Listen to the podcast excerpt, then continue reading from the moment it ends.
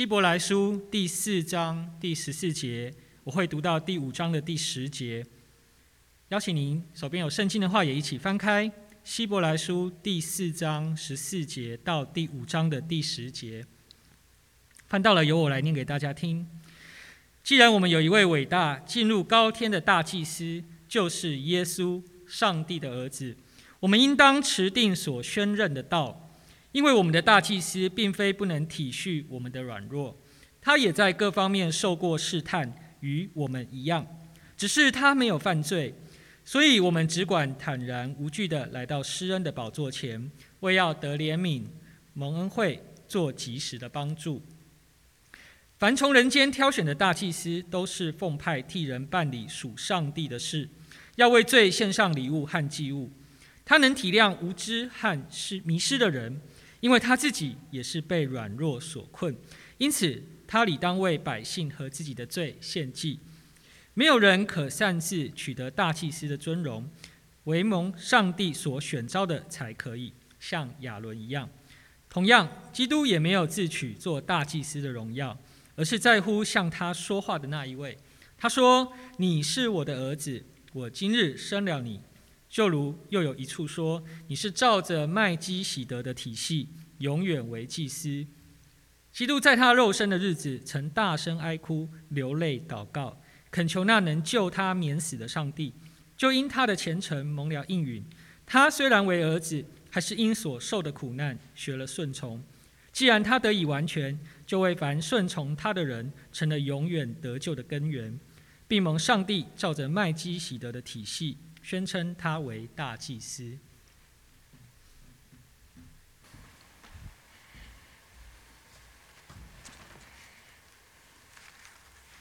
我们一同再次低头，我们来做个祷告。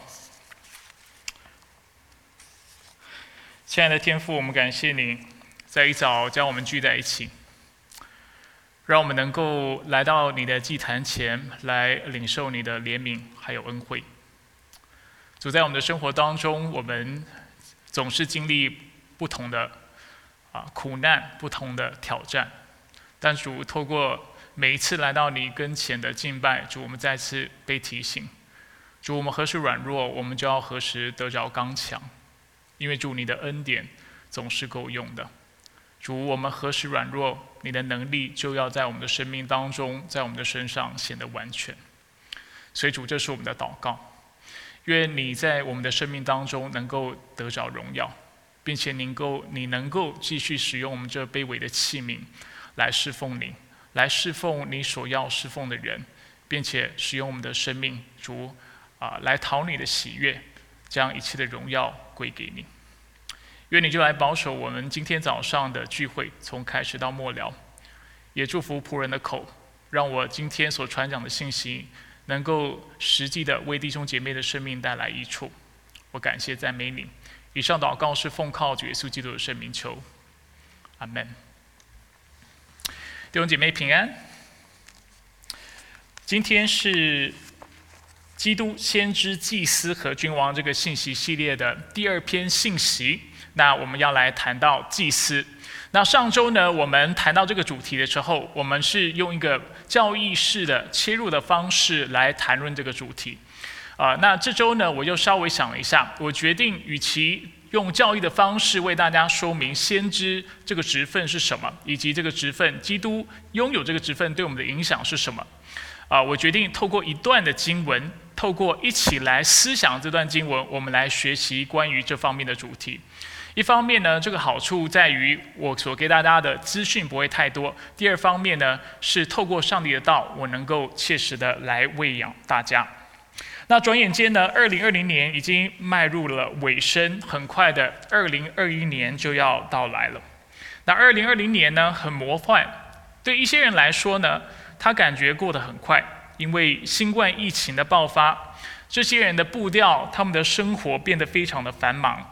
除了平常的工作还有生活自理之外，我们也需要多花一点时间来关注。疫情的趋势，做好防疫工作，购买口罩以及疫情当中所需的物资等。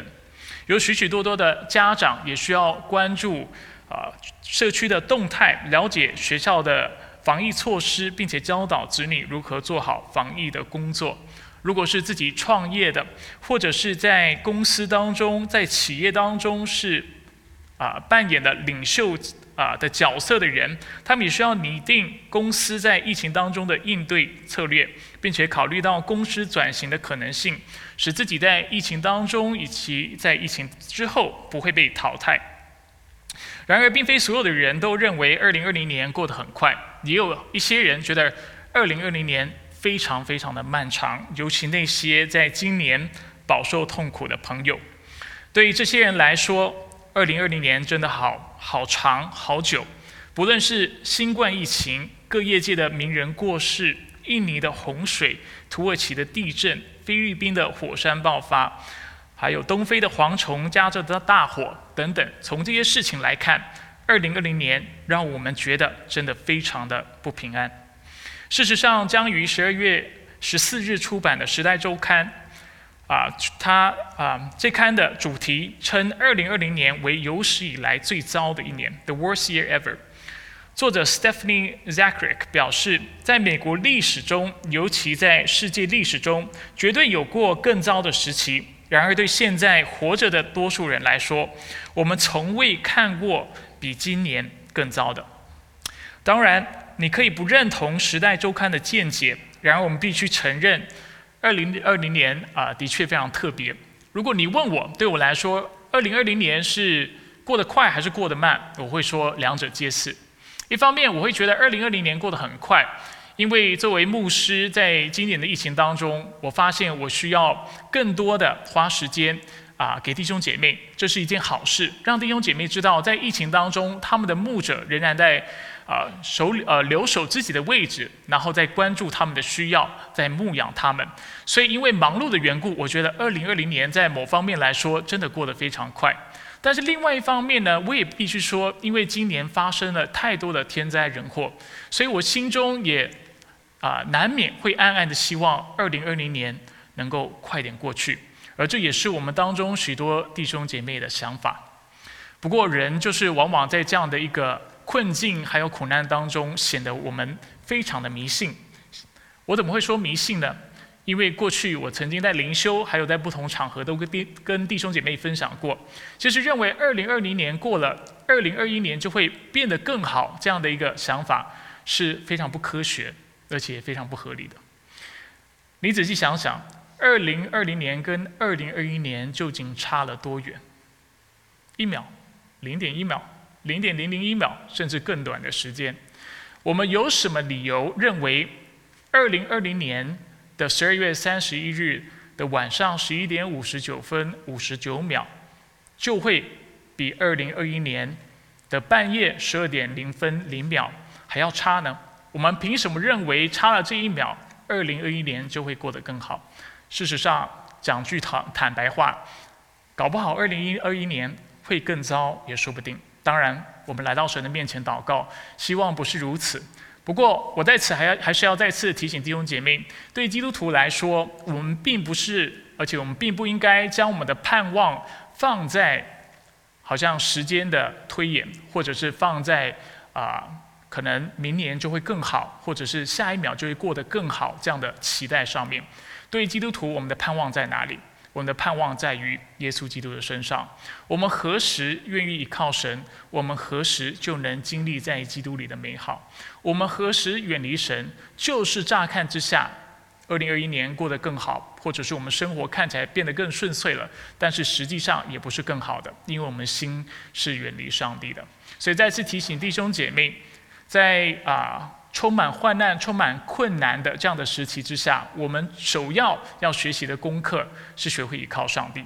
我们何时依靠上帝，我们何时就能够经历美好，因为我们会在信靠上帝的过程当中，清楚地意识到，原来我们的主从未离开过我们，他总是透过他的恩手，透过他的啊大能，他在呵护我们，他在保护我们，他在牵引我们，带领我们。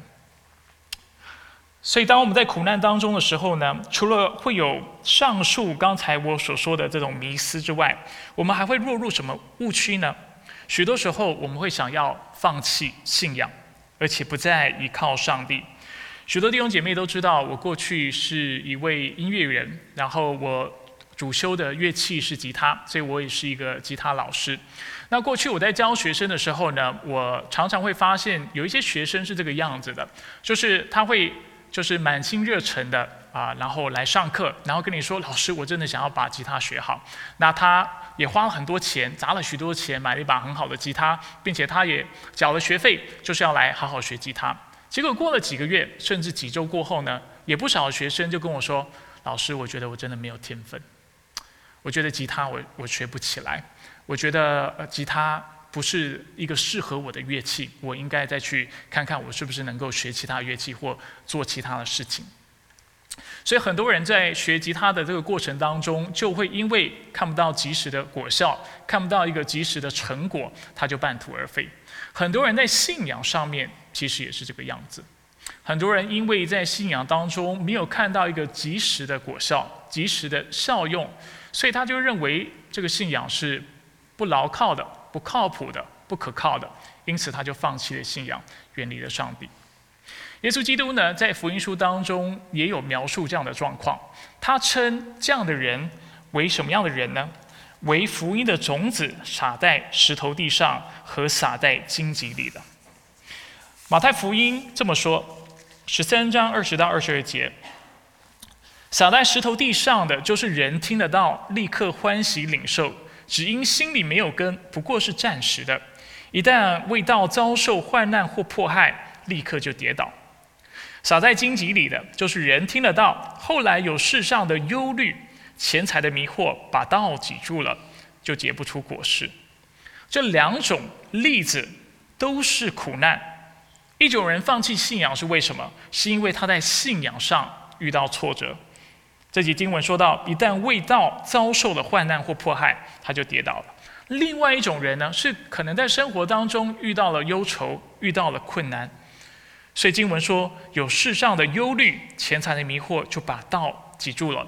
而这两种情况的结果都是一样，就是这样的生命是无法为上帝多结果子的，而因为不依靠上帝的缘故，最终他们无法得着上帝能够赐给他们的奖赏、祝福和因为信靠耶稣而得来的益处。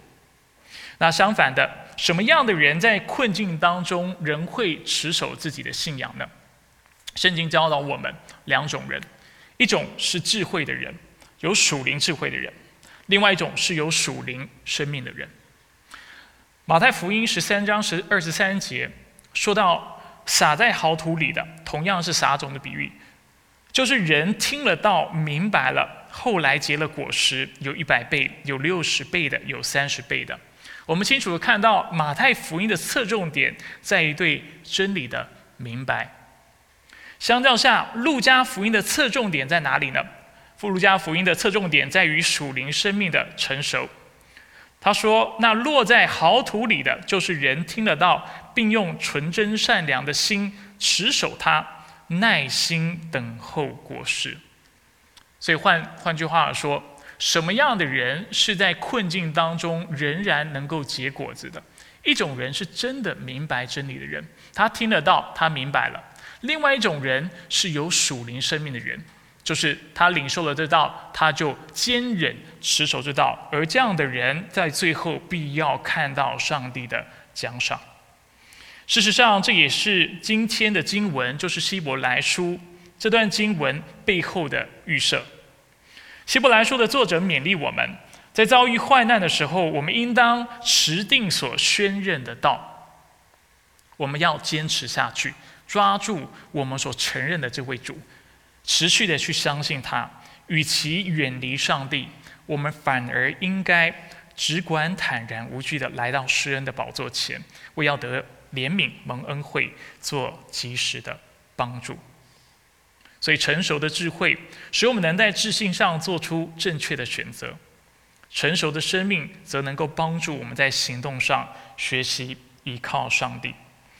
希伯来书的作者表示，如果我们知道耶稣基督是我们的大祭司，我们就会知道要选择留在信仰当中，这是真智慧。如果我们有成熟的生命、属灵的生命，我们就会知道环境越艰难，我们就要越多的来信靠神，而不是越多的远离。而这种生命反而会在这样的处境之下，知道如何坚忍，抓住上帝的道，来到主的施恩宝座前来领受他的恩惠。所以，耶稣基督是我们在患难中唯一的盼望。为什么他是唯一的盼望？今天的经文要让我们看到，因为他是那位大祭司。所以在今天的信息当中，我想跟大家分享三个知道耶稣基督是大祭司的重要理由。我们马上进入今天的重点。我们先来看第一点：为什么知道耶稣是大祭司是这么重要的呢？因为第一，他能体恤我们。希伯来书四章十四节到十五节告诉我们：既然我们有一位伟大进入高天的大祭司，就是耶稣上帝的儿子，我们当持定所宣认的道，因为我们的大祭司并非不能体恤我们的软弱。他也在各方面受过试探，与我们一样，只是他没有犯罪。在这段经文，耶稣基督是那进入高天的大祭司。进入高天是什么意思？特别指的就是耶稣基督在死后复活了，并且如今高升升到父神的右边，坐在那里，并且领受了天上地下。所有的权柄，所以在这里特别讲到，这大祭司是进入高天的，他不是留在地上的，但却是坐在父神右边的。然而，希伯来书的作者告诉我们，虽然这位大祭司有所有的权柄，但是他却不是一位高高在上的大祭司。经文特别告诉我们，他却能够体恤我们的软弱。为什么这位大祭司能够体恤我们的软弱呢？因为经文告诉我们，他也在各方面受过试探，唯一的差异在于，只是他没有犯罪。许多时候，基督徒看到这类的经文，我们很快的就会翻过去，或者是我们会感到不以为然。我们心里会想，耶稣基督当然不会犯罪，因为他是完全的神。但是上周我已经提醒过大家。耶稣基督在地上的事工所倚靠的不是他的神性，经文更多让我们看到耶稣基督所倚靠的是圣灵的帮助。我们看到他如何作为人接受了圣灵的充满之后，不断的在他的侍奉当中倚靠圣灵，倚靠圣灵来赶鬼，倚靠圣灵来抵挡魔鬼的试探。如果我们记得魔鬼怎么试探耶稣基督的，我们也会记得耶稣基督是什么回应他的。当时魔鬼进前来，就跟耶稣说：“如果你是上帝的儿子，你就叫这石头变为食物吧。”如果耶稣基督所倚靠的是他自己的神性，所倚靠的是他自己本身有的权柄，他都大可跟魔鬼说：“你说的没错，我正是上帝的儿子，我这就证明给你看，让你看到我如何能够把石头变为食物。”但是耶稣没有这么说，耶稣反而怎么回答魔鬼？他说：“经上记着，人活着不是单靠食物，乃是靠上帝口里所出的一切话。在遇到试探的时候，与其使用自己的权柄，直接向魔鬼摊牌说‘的确，我就是上帝，我就证明给你看’，或者是他就直接啊驳斥魔鬼的工作，他没有这么做。他让我们看到他在这样的一个光景之下，他仍然学习，而且选择依靠上帝。”依靠圣灵的话，透过圣灵的大能，透过上帝的权柄来抵挡魔鬼的作为，不是依靠他自己的神性。圣经在许多地方，在福音书许多地方都让我们看到这样的真理。当耶稣基督他是作为人的时候，当他面对试炼的时候，当他遇到困难的时候，他不是依靠自己的神性来克服这些困难，但却是依靠圣灵的帮助。因此。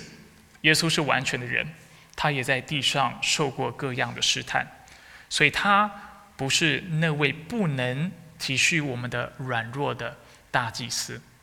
他知道被试炼的感觉是什么，他知道被试探的时候的那种感觉是什么。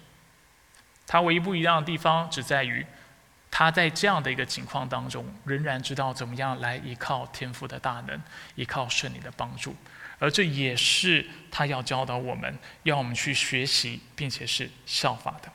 他知道我们的忧虑。事实上，我们都知道，从世俗的标准来看，耶稣的人真人生其实是挺悲惨的。他没有非常，他没有高收入的工作，他是四处传道的，他也没有机会享受婚姻的美好，他甚至被自己的百姓拒绝，被自己的门徒背叛，而且英年早逝。他三十四岁就过世了，比我这个年纪还要年轻。以赛亚书也说到，他无加美，呃，他没他无家型美容，使我们注视他；也无美貌，使我们仰慕他。他被藐视，被人厌弃，多受痛苦，常经忧患。他被藐视，好像被人掩面掩面不看的一样。所以，这位受受过各样的试炼。各样试探的耶稣，他能够明白我们的难处，他能够体恤我们。借此，我们要进入第二个重点：为什么认识耶稣基督是我们的大祭司如此重要？因为他也是我们的帮助。刚才我们已经提到，耶稣基督是那位进入高天的大祭司。什么是进入高天？我刚才跟大家说明了，意味着他已经复活，坐在父神的右边。所以希伯来书的作者鼓励我们，四章十六节，只管坦然无惧的来到施恩的宝座前，为要得怜悯蒙恩惠，做及时的帮助。施恩的宝座是什么样的地方？就是上帝的所在，上帝同在的地方。在旧约圣经当中，谁可以来到上帝的宝座前？就只有大祭司。大家要知道，在旧约圣经当中，不仅不啊，既不仅平民无法进入那至圣所来亲近上帝，就连祭司也不行。只有大祭司每年在赎罪日有这么一次的机会，进入到至圣所，来到上帝的宝座面前。一方面为自己祷告，为自己赎罪；另外一方面为百姓赎罪，求上帝的怜悯和恩惠。如果有任何大祭司以外的人进入那至圣所，那人就会被击杀。如果大祭司在赎罪日之外的时间进去，他也会被击杀。所以利未记十六章第二节就说：“耶和华对摩西说，你要吩咐你哥哥亚伦，不可随时进入圣所的幔子里，到柜盖前，免得他死亡，因为我在柜盖上的云中显现。”但是在今天的经文，希伯来书的作者如何鼓励我们？他有说不要靠近上帝的至圣所吗？他有说不要来到他的座前吗？没有。作者鼓励我们要坦然无惧的来到他的施恩宝座前。为什么我们能够坦然无惧的来到主的施恩宝座前、上帝的施恩宝座前呢？因为耶稣基督无时无刻、永永远远的坐在父神的右边。为我们代求，为我们祷告。他是一次的为我们献上自己作为祭物，一劳永逸。但是他是无时无刻的在父神的右边为我们代求。当我们犯罪的时候，他为我们代求，使我们能够得着赦免；当我们需要帮助的时候，他向父神祷告，使我们能够在患难当中得到帮助。所以，我们无时无刻都能够亲近上帝。因为耶稣基督永永远远坐在父神的右边，他是那永远的大祭司，不住的为我们祷告，不住为我们的呼求。所以，亲爱的弟兄姐妹，当你感到软弱无助的时候，你该做的不是远离信仰，反而应该是亲近上帝，要坦然无惧的来到施恩的宝座前。因为这位上帝透过耶稣基督我们的大祭司，要将怜悯恩惠赐给我们。做我们及时的帮助，所以这是第二点，他是我们的帮助。大祭司能连续我们，并且他是我们的帮助。第三点，耶稣基督作为我们的大祭司，之所以这么重要，是因为耶稣的献祭不是透过献上牛羊，但却是透过献上自己，牺牲了自己的生命。说到这里，我们需要稍微梳理一下五章一到十节的经文脉络。首先呢，这段经文可以分成两个部分，两个部分都说到大祭司的资格，还有大祭司的侍奉。五章的一到四节说到的是一般的大祭司的资格和侍奉；五章的五到十节说到是耶稣基督作为大祭司，他的资格和侍奉是什么？所以大家留意一到四节所说的不是耶稣基督，一到四节所说的是那普通的、普遍的、一般的大祭司，五到十节才是说到耶稣基督。我们先来看一般大祭司的资格和侍奉是什么。在这个部分有三点，我想跟大家分享。首先，我们看到大祭司第一个资格是需要是蒙上帝所选召的。五章第一节和第四节说，凡从人间挑选的大祭司，都是奉派替人办理属上帝的事，没有人可擅自取得大祭司的尊荣，唯有蒙上帝所选召的才可以。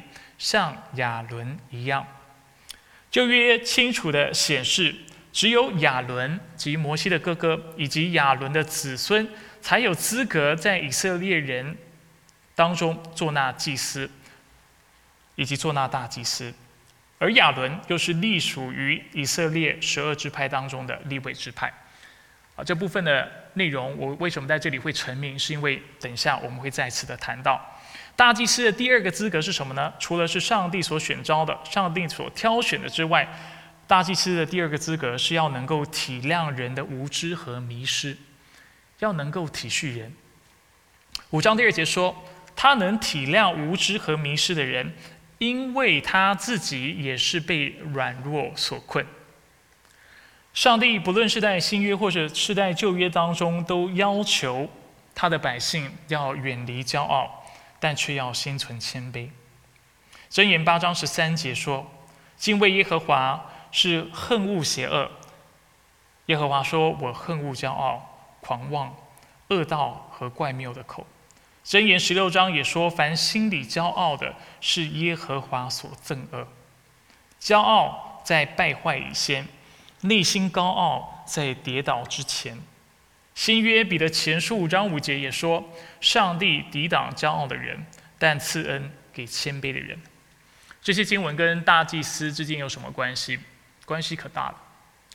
在旧约圣经当中，啊，旧约圣经的教导清楚指出，当一个人的侍奉岗位岗位是越神圣的时候，上帝的要求就会越高。所以，上帝对祭司的要求比一般的老百姓更高。上帝对大祭司的要求又比祭司还要高，那我们试想看看，如果上帝要求所有的以色列人都要谦卑，不能骄傲的来侍奉他，来爱周围的人的话，那上帝又是如何要求祭司以及大祭司的？换句话说，当大祭司来到神的面前要来献祭的时候，他不能因为自己是大祭司。他就轻看别人，也不能因为别人的无知和过犯来藐视他们，反而他要想到，犹如五章第二节所说的，他自己也是有罪的人，他也是被软弱所困的。侍奉上帝的人，如果不能够明白自己是有罪的，自己是软弱的，自己是需要恩典的，这样的人不配来侍奉上帝，尤其要做教会的领袖。这就是圣经一致的教导，所以这是第二方方面。大祭司的第二个资格是什么？要能够体谅人的无知和迷失。最后，我们看到大祭司的侍奉主要是畏罪献祭，尤其是透过献上牛羊。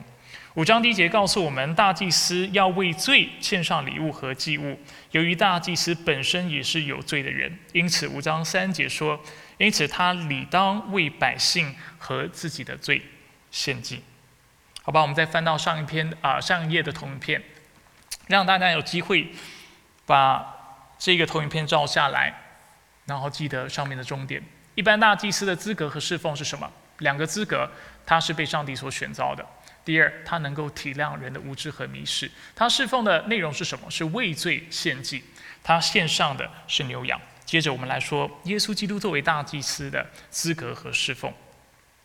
首先，犹如一般的大祭司，耶稣之所以能够作为大祭司，也是透过上帝的选召。所以五章五节说，同样，基督也没有自取做大祭司的荣耀，而是在乎向他说话的那位，意思就是说，是上帝拣选了他。他说：“你是我的儿子，我今日生了你。你是我的儿子，我今日生了你。”这句话是出自于诗篇的第二章第二篇的第七节。那对于啊犹太人来说，他们都知道这节经文是指向弥赛亚的。他们知道这位弥赛亚会被称作为是上帝的儿子。这就是为什么。当耶稣在地上布道的时候，他承认或者他称自己为上帝的儿子的时候，以色列人会这么的愤怒，法利赛人会拿想要拿石头把他打死，因为他们清楚的知道耶稣基督在宣称的是什么，就是他就是弥赛亚。那我今日生了你呢？大家要小心，不要误以为这里所说的是上帝要透过他的肉身生下弥赛亚。不仅不论是过去的以色列人，或者是透过新约来看，我们都知道这句话不应该用字面的方式来理解它，不应该用字面的方式来解释它。它是用了一个比喻性的这样的一个修辞的方式，让我们清楚看到什么叫做我今日生了你。意思就是说，耶稣基督或者是基督弥赛亚，他这大祭司的位分是来自于上帝，是从上帝而来的。所以在这个概念来的。啊，从这个概念来说，是他，他是上帝所生的。这是旧约啊，一般的人会对这句话的了解的方式，不是实际的肉体所生的，但却是出自于上帝的意思。所以这也是希伯来书的作者在希伯来书五章五节的意思。耶稣基督能够成为大祭司，是因为他是上帝的儿子，就是清楚。不论在旧约、新约，尤其在新约，我们看到的，并且他的选召和职分是从上帝来的。不过，虽然耶稣作为上帝的大祭司是透过上帝的选召，但是他的选召却不是透过一般的方法。所以这个部分我要稍微为大家来说明一下，因为一般人可能在这部分会搞得比较不清楚。我尽我可能的把它。所能的啊，把它讲解清楚。所以我们刚才已经说了，一般的大祭司他需要具备什么样的身份？首先，他需要是立位之派的。所以以色列有十二支派，那立位就是十二是是这十二支派当中的一个支派。然后要做祭司的人需要是亚伦的后代，然后大祭司是在祭司当中选一位做那祭司的头。但是我们都知道，耶稣基督是立位人吗？不是，他在地上道成肉身在侍奉的时候，他有在圣殿侍奉吗？完全没有，因为他不是立位人，他不是亚伦的后代，所以他也不在圣殿做祭司或者是大祭司的职分。我们都知道，耶稣基督是从犹大支派来的，是大卫的后代。他如果是这样的话，耶稣凭什么做大祭司？这就是为什么五章六节要告诉我们，耶稣基督是。照着麦基喜德的体系，永远做祭司的，他是照着麦基喜德体系体系永远为祭司。五章十节也说，耶稣是蒙上帝照着麦基喜德的体系，宣称他为大祭司。好，现在又有另外一个问题啊，谁是麦基喜德？我们知道麦当劳，但是我们不知道谁是麦基喜德。当然，我这么说是站在刚信主的弟兄姐妹，或者是对圣经不熟的弟兄姐妹所提出的问题。那谁是麦基喜德呢？这其实是希伯来书在第七章会花整章的篇幅为我们解释的主题。我们今天的时间有限，但是我认为这个主题很重要，所以我简短的、尽量精简的为大家解释麦基喜德是谁。首先呢，麦基喜德是出现在创世纪第十四章的人物。为什么要说创世纪第十四章？因为摩西是出埃及的人物，那又是什么意思？就是过了好几百年的意思。OK，亚伦是摩西的哥哥，所以麦基喜德是远在亚伦出生之前的好几百年就已经存在的人。他所存在的时代是亚伯拉罕所存在的时代。那在那段经文呢，就是创世纪第十十十四章，我们看到麦基喜德被称作为是至高上帝的祭司，而且在那段经文，我们也看到他为以色列人的祖先亚伯拉罕祝福，并且他也接受了亚伯拉罕所给的十分之一的奉献。那这样的举止都让我们看到麦基喜德是比亚伦更伟大的祭司。怎么说呢？第一，因为麦基喜德祝福亚伯拉罕。希伯来书的作者在七章七节说明，向来位份大的给位份小的祝福，这是无可争议的。换句话说，从这节经文我们看到，麦基喜德因为祝福亚伯拉罕的缘故，所以他的身份其实是比亚伯拉罕还要神圣的，还要高的。第二，亚伯拉罕也向麦基喜德献上十分之一的奉献。在旧约圣经里面，接受奉献的永远是比那奉献的更大。第三，亚伯拉罕是雅各的祖先，那雅各是谁？他是利位的父亲，也就是亚伯拉罕就是利位人的祖先。那利位的后代，其中之一有亚伦，就是摩西的哥哥。然后亚伦的后代才能做祭司，那从这祭司当中才能选大祭司。大家看到这个逻辑的关系吗？所以当我们说到啊麦基喜德的时候，我们所说的是那比亚伯拉罕大。那因为亚伯拉罕也比雅各大，并且比亚伦还有利位人还有所有的祭司大的缘故，所以那出于麦基喜德体系的祭司。也就比那出于立位人或者是亚伦体系的祭司还要大了，懂我意思吗？好，不懂没关系哈。总之，记得耶稣基督作为大祭司是出于麦基喜德的体系，这个体体系是比以色列人的祭司体系更大的，因为麦基喜德比亚伯拉罕就是以色列人的祖先还要大。再者。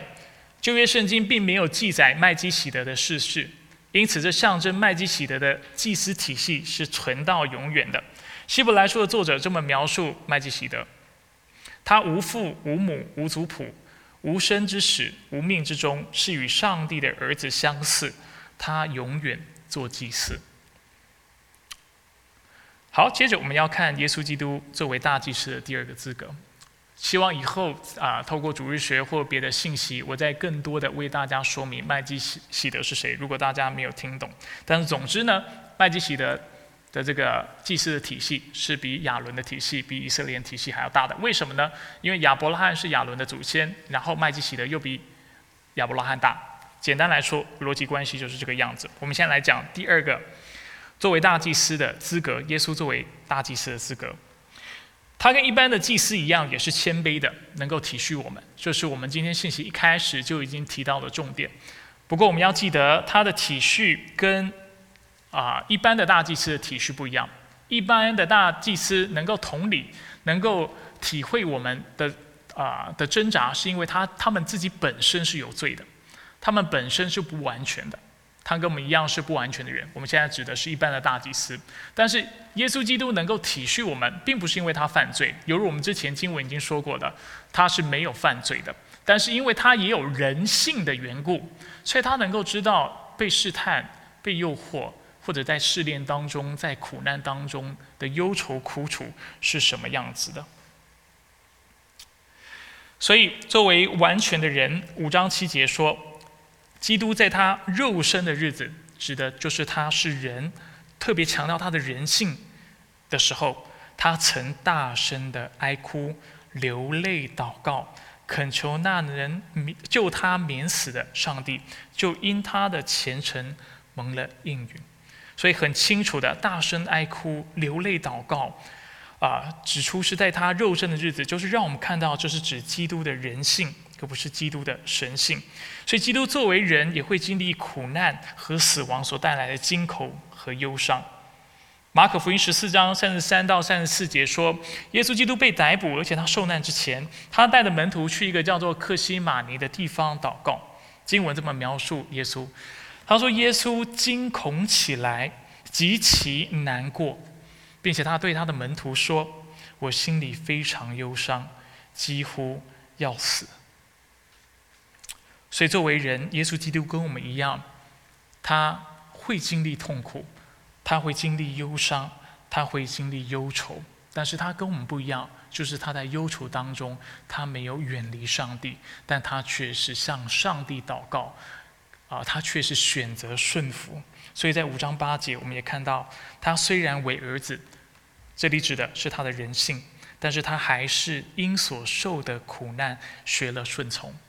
耶稣虽然是完全的神，但是他作为人，他跟我们每一个人一样，他要学习透过试炼，透过生命当中的患难，来学习如何顺服上帝。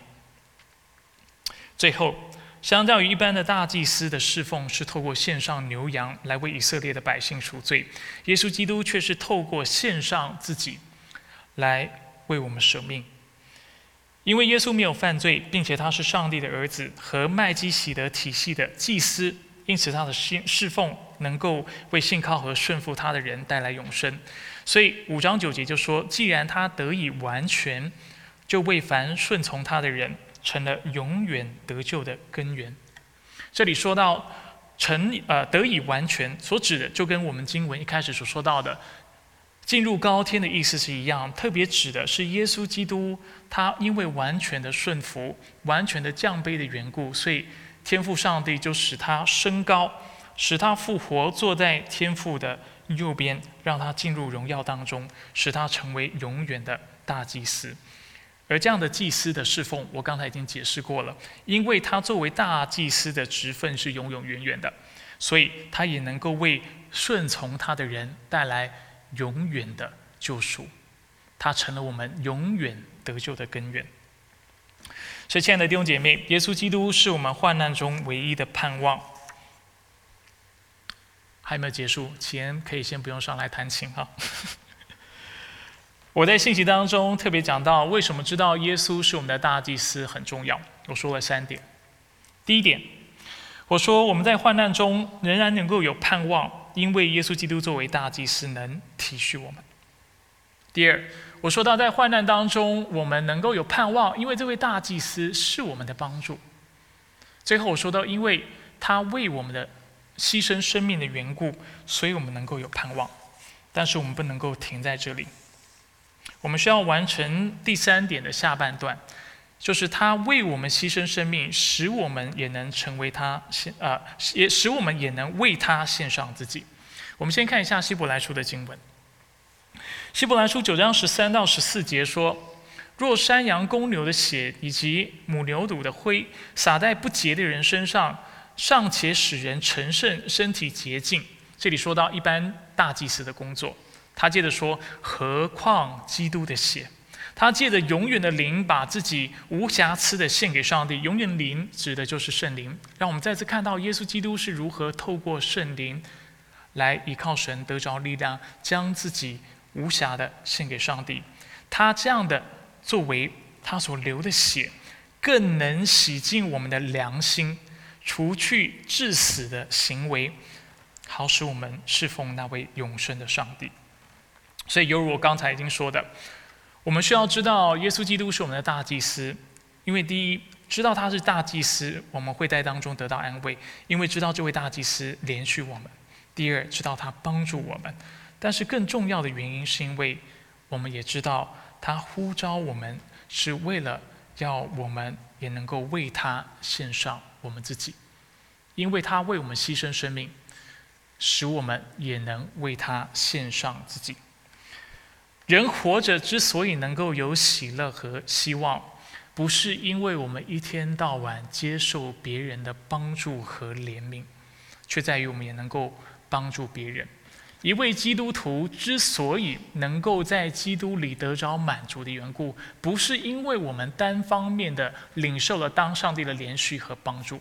很多基督徒是活在这种状态的，他是活在需要的状态，活在自卑自怜的状态，所以他总是向上帝祈求说：“主啊，你帮助我，你体恤我，成为我的帮助吧。”是的，上帝帮助你，上帝帮助我。但是真正蒙福的人，能够快乐的人，在地上能够有用的人，从来不是一个永远活在这种状态的人。但是上帝要求我们，我们也要为他献上自己。真正可怜的人，不是缺乏的人，是没有东西或者是不愿意给的人。我再说一次，世界上最可怜的人，不是他很有缺乏。世界上有缺乏的人很多，但是真正可怜的是他明明有，他却。无法拿出来，他不愿意拿出来。这种人会永远的活在自卑自怜当中，他永远得不到上帝的要赐给他的福乐和满足。所以今天的经文教导我们，不是只是要我们来到神的面前求连续求帮助。事实上，对我来说，那真正能够克服我们生命当中所经历的苦难和自卑的方法，是使我们清楚的知道，我们在上帝面前是有使命的。我们生命是有意义的，是有方向的，是有目的的，不是单方向的，只是哦，我好可怜啊，主啊，求你来帮助我。不是，是主，谢谢你看得起我，你不仅帮助我，而且你要使用我。在圣经当中，不论是在旧约、新约，我们看到一样的 pattern，一样的规律。上帝创造亚当夏娃。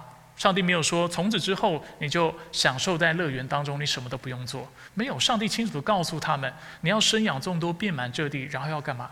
治理这地，而且你要管理上帝所创造创造的万物。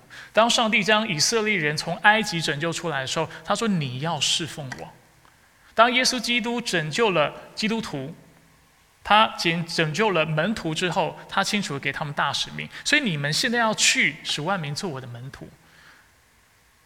上帝的救赎从未只是停在满足我们的需要，但却是在于给我们人生的方向和使命。人能够过得快乐，是因为他知道自己要干嘛，不是为自己而存在，而是为了上帝，为了那更大的目标、更大的使命而存在。没有人喜欢跟一天到晚只顾及自己需要的人相处。没有父母喜欢自己的孩子是只顾只顾自己的，茶来伸手，饭来张口，但是却不愿意为家人贡献自己或贡献什么。在婚姻当中，如果人配偶两个人所想到的都是我怎么样在这个关系当中满足自己，我保证你，你的婚姻一定失败。没有人能够在这种婚姻下生存。真正健康的婚姻是两个人在这婚姻当中总是在想我能够给予什么。同样的，当公司在请员工的时候，没有人想请一个员工，他一天到晚所在意的就是我有什么 benefit，我领多少的薪水，我能够在这个公司得到什么好处。公司想听到的是你能够为公司带来什么样的贡献。同样的，今天企业之所以存在会被人尊重，不是因为这个企业赚很多钱，但却是这个企业也知道如何回馈社会。一样，在国家当中，没有国家会想要培养只会消消费社会资源的国民，也没有学校会想要培育只会消费学校的资源的学生。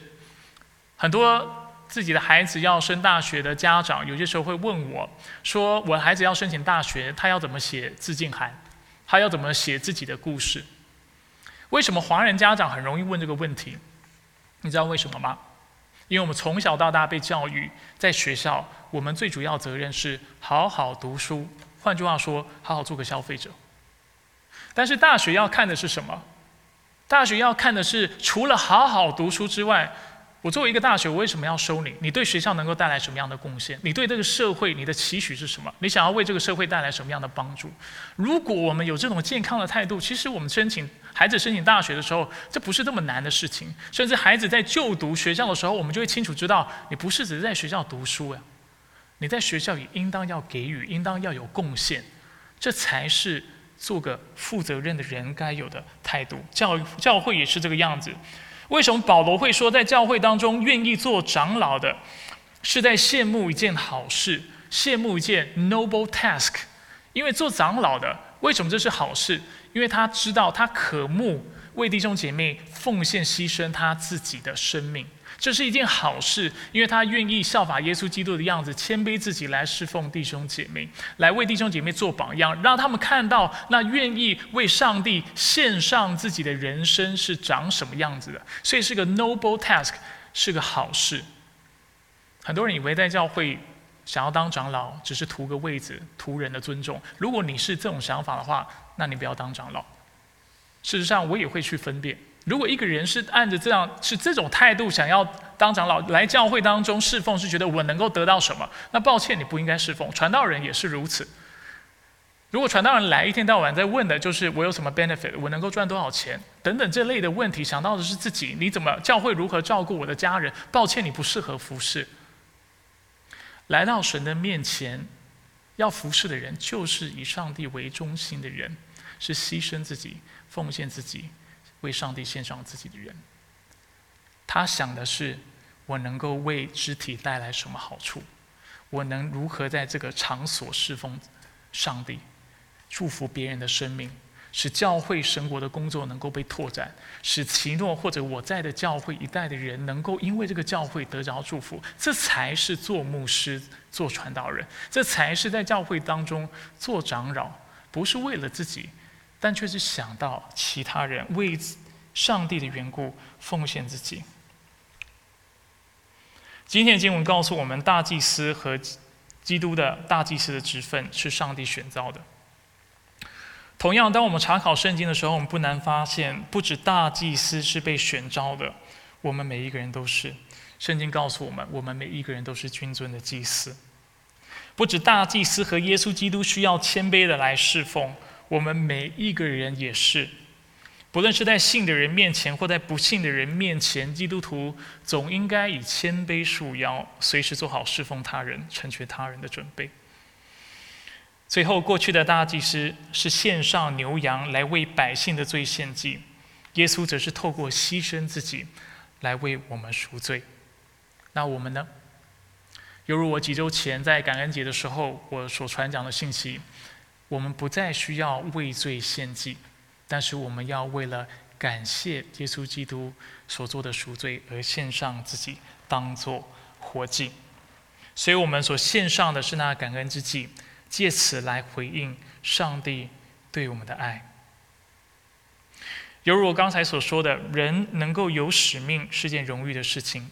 耶稣基督也是这样看待他的使命。耶稣在受难前，在约翰福音十二章二十七到二十八节，他说：“我现在心里忧愁。”我刚才已经读过了类似的经文，但是他接着说：“我说什么才好呢？说父啊，救我脱离这时候吗？”他说：“不是。”但我正是为这时候来的，所以耶稣说：“我要祷告什么？父啊，愿你荣耀你的名。”这叫做为使命而存在。在苦难当中，你觉得你要怎么样胜过苦难？是的，耶稣基督作为大祭司，他连续你，他帮助你。但是我们不能够作为基督徒，不能活在自卑自怜的状态。上帝呼召你是要做君尊的祭司，上帝将你从罪恶当中拯救出来，是要你侍奉他，要你去使万民做他的门徒。上帝的心意，他为我们献上他自己，是希望我们也为他献上我们自己。接下来是默想的时间，让我们继续透过下列的问题来思想。耶稣如何是大祭司，并且今天我们作为祭司，我们又如何效法他的样式？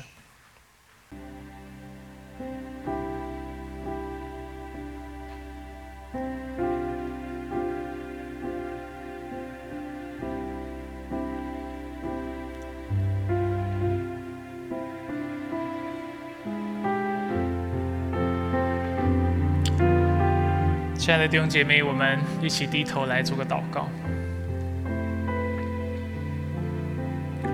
主在这个感恩，在这圣诞的季节当中，我们再次向你献上感谢。主耶稣基督，感谢你为我们舍去了自己的生命，并且升天坐在父神的右边，为我们做那永远的大祭司。主有你做我们的大祭司，是何等蒙福的事情！因为主作为大祭司，你能够体恤我们的软弱，因为你自己曾经道成肉身。拥有人性，并且经历那在人性当中会经历的一切的苦难、一切的患难，经历试炼、经历试探，所以你知道这些苦难非常的不容易。事实上，主你英年早逝，你三十四岁就被自己的门徒出卖，被钉死在十字架上。所以主你的生命，在世人的眼里竟然是如此的廉价。所以主，你知道苦难是什么，所以谢谢你，我们能够来你面前，因为知道主，你知道我们在经历的是什么。另外一方面，主你也承诺我们，我们可以坦然无惧的来到上帝施恩的宝座前，在那里我们要得着上帝所赐给我们的恩惠和怜悯。为什么我们能够如此如此行呢？因为我们的大祭司如今坐在父神的右边，无时无刻的为我们代求，为我们的祷告。虽然他是一劳永逸的为我们献上自己的生命，但是他的侍奉并没有因为升天就结束了，反而他在升天之后之后继续从事他祭祀的侍奉，不断的为我们祷告，使我们这些常常犯罪的人能够来到上帝的面前，透过耶稣基督得到赦免。另外一方面，在我们软弱的时候，能够透为透过这位大祭司向天父来求恩惠，来求怜悯，来求帮助，并且知道天父上帝喜悦我们。因为他旁边坐的那时常用笑脸光照我们的大祭司。最后，主求你指教我们。很多时候，我们以为在苦难当中，真正能够克服苦难的方式或得到安慰的方式，就是透过主你的连续，透过主你的帮助，然后就停在这里。但是主，这却不是你在圣经当中从旧约到新约的教导。你清楚让我们看到，一个人要能够胜过苦难，要能够找到人生的盼望，其实最主要、最关键的是在于他知道他在基督里他的使命是什么。犹如亚当夏娃知道自己要治理全地，要掌管、要管理万物，如同以色列人出了埃及，知道要来侍奉你。今天我们也一样。当你把我们从罪恶当中拯救出来的时候，主，你不是要我们为自己活，你不是要我们追求自我实践，但你却要我们为你的荣耀而活。知道我们生命是非常有价值的，是有用的，是能够荣耀人的，呃，荣耀上帝的，而且是能够为人的生命带来益处的。你要我们透过去侍奉别人，而且时常来侍奉你，主，来找到生命真正的满足。这样的生命要在基督里找到盼望。因为他发现，他会发现，他有的真多。上帝的恩恩典是够他用的，而且不断的加添给他，使他的生命总是能散发基督的馨香之气，使所有接触到他的人都能够透过这个人的生命，透过这个人的侍奉，透过这个人的言语，透过这个人的行为，透过这个人的态度，一瞥上帝荣美荣耀的样式。所以主。求你使用我们，让我们成为有用的人，因为我们知道，当我们看清这样的属灵真理的时候，主，我们才在里面，在你里面能够得到真正的满足、真正的喜乐、真正的力量。主，我们在你里面是丰盛的，而且我深知你使用我们，你透过耶稣基督的生命，让我们看到他如何靠着圣灵能够胜过魔鬼，他靠着圣灵能够侍奉人。今天一样，我们作为祭司，主，我们能够靠着你圣灵的大能，我们也能够来侍奉人，我们也能够来侍奉你，我们也能够胜过仇敌各样的试探、诱惑，还有攻击，使我们在里面总是得胜的。主，愿我们的生命都如此被你使用，愿我们的生命时常为主的圣名带来荣耀。并且为我们周围的人，为我们所在的学校，为我们所在的职场，为我们所经营的企业，为我们的家人，为我们的婚姻，为我们的父母，为我们的孩子，能够带来上帝的祝福。愿你使用我们，我们感谢你。以上祷告是奉靠耶稣基督的生命求。阿门。